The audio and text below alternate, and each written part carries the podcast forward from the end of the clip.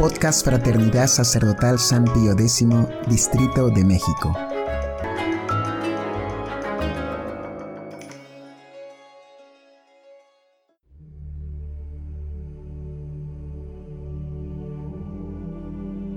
Hojita de Fe número 164. Las etapas del sacerdocio.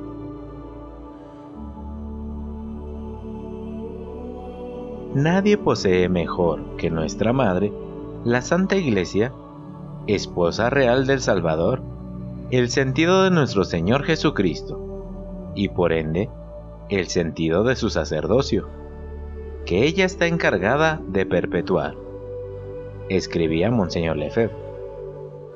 Ahora bien, este sentido del sacerdocio católico, tal como lo instituyó nuestro Señor Jesucristo, la Iglesia se lo declara al candidato al sacerdocio, con admirable pedagogía, a través de las etapas que le hace recorrer antes de llegar al sacerdocio.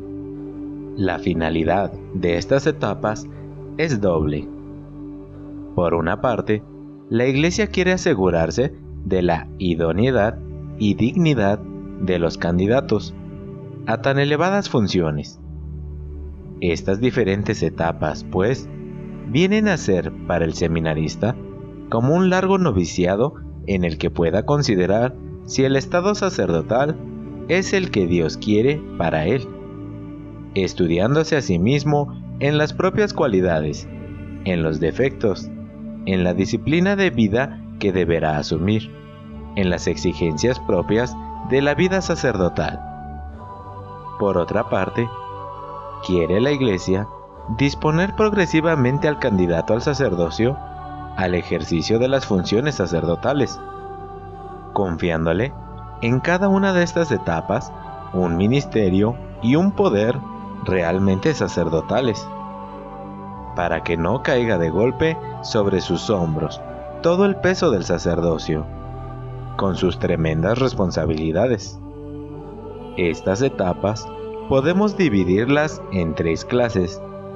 Unas son previas a la recepción de las órdenes sagradas. Otras son las llamadas órdenes menores. Y otras finalmente las llamadas órdenes mayores.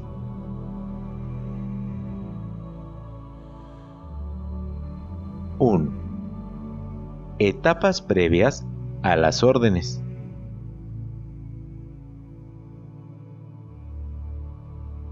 Lo primero que la Iglesia hace con el candidato al sacerdocio es separarlo físicamente del mundo para el tiempo de su formación. El llamado divino que él ha sentido y al que ha respondido lo ha llevado al seminario. Ahí la Iglesia comenzará por verificar si el candidato reúne las condiciones que lo hacen idóneo para la vocación, a saber, la capacidad intelectual para los estudios eclesiásticos, la honestidad de costumbres y la rectitud de la intención, que lo hace aspirar al sacerdocio. Una vez probada de su idoneidad, la iglesia reviste al candidato con el santo hábito talar, la sotana, sin confiarle aún ninguna función. Quiere que lleve ya el uniforme que los representan a los ojos de los fieles y del mundo, lo cual es una gran responsabilidad. Finalmente, probada ya la gravedad con que lleva la sotana, la iglesia lo adopta como hijo suyo, con la ceremonia de la tonsura. Esta tonsura no es propiamente una orden, sino una preparación para recibir las demás órdenes por la que el aspirante se convierte en clérigo y por la que significa que la persona tonsurada pasa a dedicarse enteramente al culto sagrado.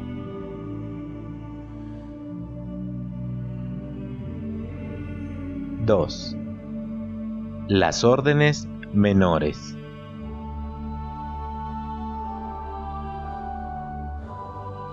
La siguiente serie de etapas viene dada por las órdenes menores, que son cuatro. Hostiario, lector, exorcista y acólito. Sobre estas órdenes conviene señalar dos cosas. La primera, que confieren poderes propios del sacerdote y que por lo tanto el candidato ya no tendrá que recibir de nuevo a fin de que los vaya ejerciendo paulatinamente y pueda la Iglesia comprobar su fidelidad en ejercicios y adquirir la seguridad de que será digno de recibir los sagrados superiores. Y la segunda es que en cada una de estas órdenes sagradas el seminarista se va acercando más del altar, que es realmente la meta que apuntan todas las órdenes. Pero veamos ahora un poco más en detalle cada una de ellas. Primero, el hostiario es el primer grado del orden sagrado. Sus oficios son cuidar de las llaves y de la puerta del templo. Por eso, en el momento de ser ordenado, se le entregan las llaves y se le hace abrir la puerta de la iglesia, impedir la entrada en el templo a los indignos, procurar que nadie se acerque al altar más de lo justo y estorbe al sacerdote que está celebrando la Santa Misa, y encargarse de los tesoros de la iglesia y de los vasos sagrados. Es por lo tanto el sacristán, propiamente dicho. Estas funciones, humildes a los ojos de los hombres, pero sobrenaturalmente muy elevadas, imponen al hostiario la triple obligación del desprendimiento de los bienes de la tierra, del amor de la casa de Dios y de todo lo que se refiere al culto divino, y del celo por la santificación de las almas. Segundo, el lector. Es el segundo grado del orden. Recibe la custodia de las sagradas escrituras, que son, después de la Eucaristía, el tesoro más precioso que posea la Iglesia. A él le incumbe leer en la Iglesia con claridad y distinción los libros del Antiguo y Nuevo Testamento, especialmente las lecciones de los maitines, y enseñar al pueblo los primeros rudimentos de la religión cristiana, razón que lo convierte en el catequista, por oficio. Por la manera de cumplir su cargo, manifiesta a la Iglesia cuánto puede esperar de él en el ministerio más importante de la predicación. Debe tener el amor de la Sagrada Escritura, leerla, meditarla y convertirla en regla de su vida. Tercero, el exorcista. Es el tercer grado del orden, al que se le confiere el poder de invocar el nombre del Señor sobre los que están poseídos por los espíritus inmundos. Participa de este modo de la dignidad de los sacerdotes, a los que Dios ha establecido reyes de los demonios, y de la dignidad del mismo Hijo de Dios, que expulsó frecuentemente a los demonios de los cuerpos, ejerciendo así su función de exorcista.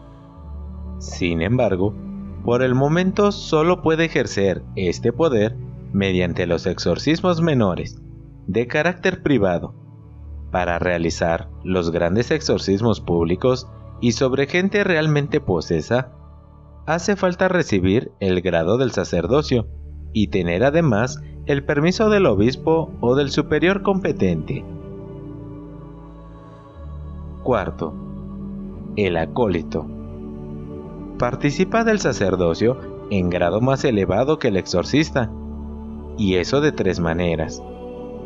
La vela encendida que lleva es imagen de la luz que el sacerdote debe difundir en el mundo por la predicación. Presenta al subdiaconado el pan y el vino, materia del sacrificio, y así colabora, aunque de modo remoto, a la divina oblación. Finalmente, por el derecho que tiene de llevar el incensario y de inciensar al pueblo, es una imagen del sacerdote que debe ofrecer a Dios oraciones por el pueblo, figuradas por el incienso en la Sagrada Escritura. Y también, por estos mismos motivos, tiene el acólito la obligación de practicar tres virtudes. Es necesario que ilumine espiritualmente a los fieles por los buenos ejemplos que ha de darles, sobre todo por su modestia. Servidor del subdiácono debe practicar un alto grado de humildad que conviene a un servidor. Ministro del incienso, que es símbolo de la oración, debe tener un amor muy particular a la oración.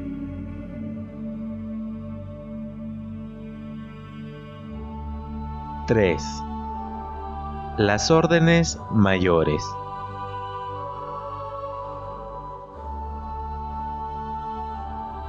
Al momento de recibir las órdenes mayores, el seminarista está ya en su quinto año.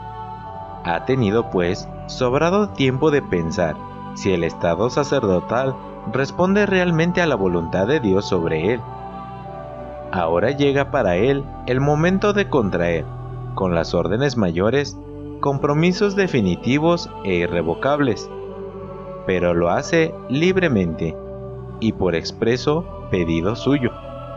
Estas órdenes mayores son tres, el subdiaconado, el diaconado y el sacerdocio. Primero, la importancia del subdiácono se manifiesta en que se le imponen ornamentos sagrados, en que le toca servir directamente en el altar, y en que la Iglesia le impone por esta orden la ley de la perpetua castidad, no pudiendo ser admitido a él si no promete voluntariamente guardar esta ley. Su cargo consiste en servir al diácono, particularmente preparando los corporales, el pan y el vino necesarios para el sacrificio. Por eso se le entrega en la ordenación el cáliz con la patena y las vinajeras, Servir el agua al obispo y al sacerdote, cuando se lava las manos en el sacrificio de la misa. Cantar la epístola y procurar que nadie perturbe al sacerdote que celebra.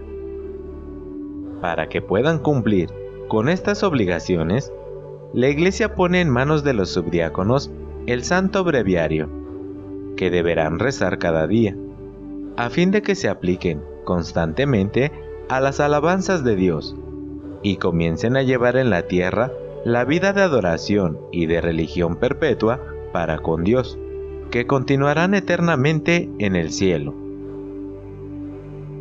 Segundo, el ministerio de diácono es más santo.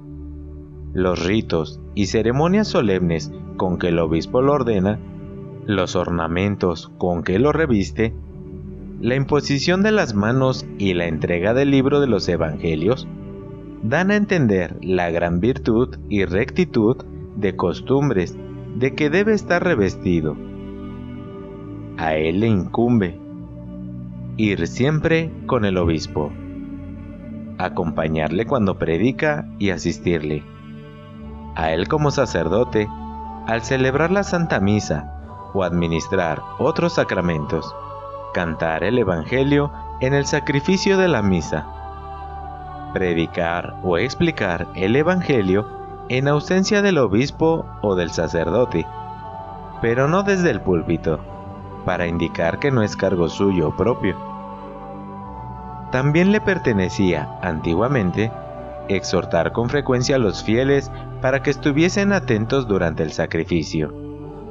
Administrar la sangre del Señor en las iglesias, en que los fieles comulgaban bajo dos especies, distribuir los bienes eclesiásticos y promover a cada uno de lo necesario para el sustento. Investigar quiénes vivían piadosamente y quiénes no.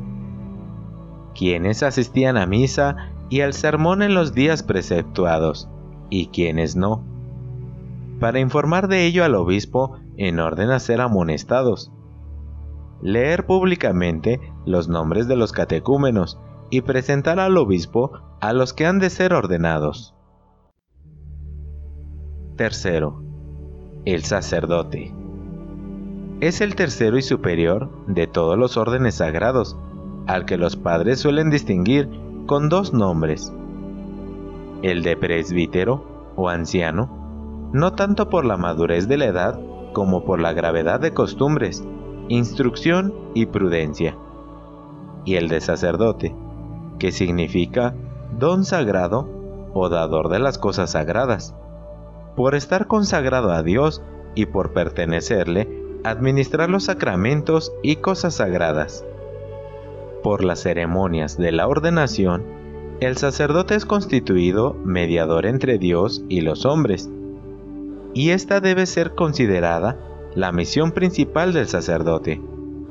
Por eso, es atribución propia del sacerdote ofrecer a Dios el sacrificio de la misa, para lo cual el pontífice unge sus manos con el santo crisma y le entrega un cáliz con vino y una patena con hostia dándole por sus palabras el poder de ofrecer el santo sacrificio a Dios por los vivos y por los difuntos. Administrar los demás sacramentos, especialmente el de la penitencia, recibiendo del obispo el poder de perdonar y de retener los pecados, y enseñar la divina ley, no solo con palabras, sino con el ejemplo de una vida santa.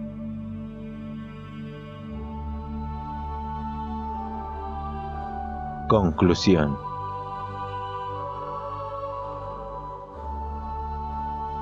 Como puede verse, la Iglesia en su sabiduría hace todo lo posible para que los que no están llamados por Dios a las sagradas órdenes, ya sea por indignidad, ya sea por falta de vocación divina, sean descartados del sacerdocio a lo largo de las distintas etapas que se han de recorrer para llegar a él.